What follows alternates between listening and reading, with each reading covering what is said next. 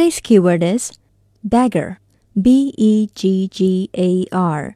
A beggar is someone who lives by asking people for money or food. 乞讨者.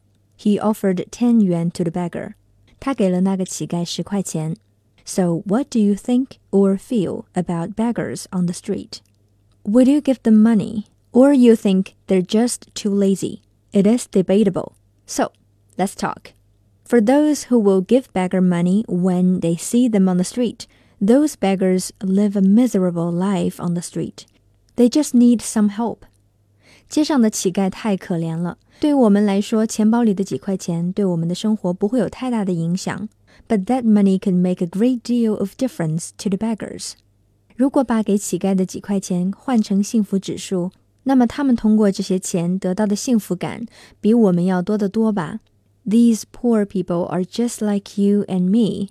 They just haven't had the luck in life. 我们不能总戴着有色眼镜去看他们。虽然骗子很多，但是万一他们是真的呢？万一他们真的需要那一点点的帮助呢？But for those who say no to beggars, begging for money is like a disease. Some people think it is the easiest way to make money.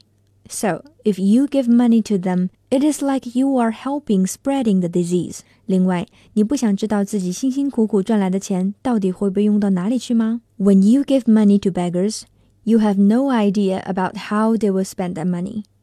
Therefore, it is much better to directly give them food or clothes. So, what is your opinion? 留言告诉我们吧。Talk to you next time.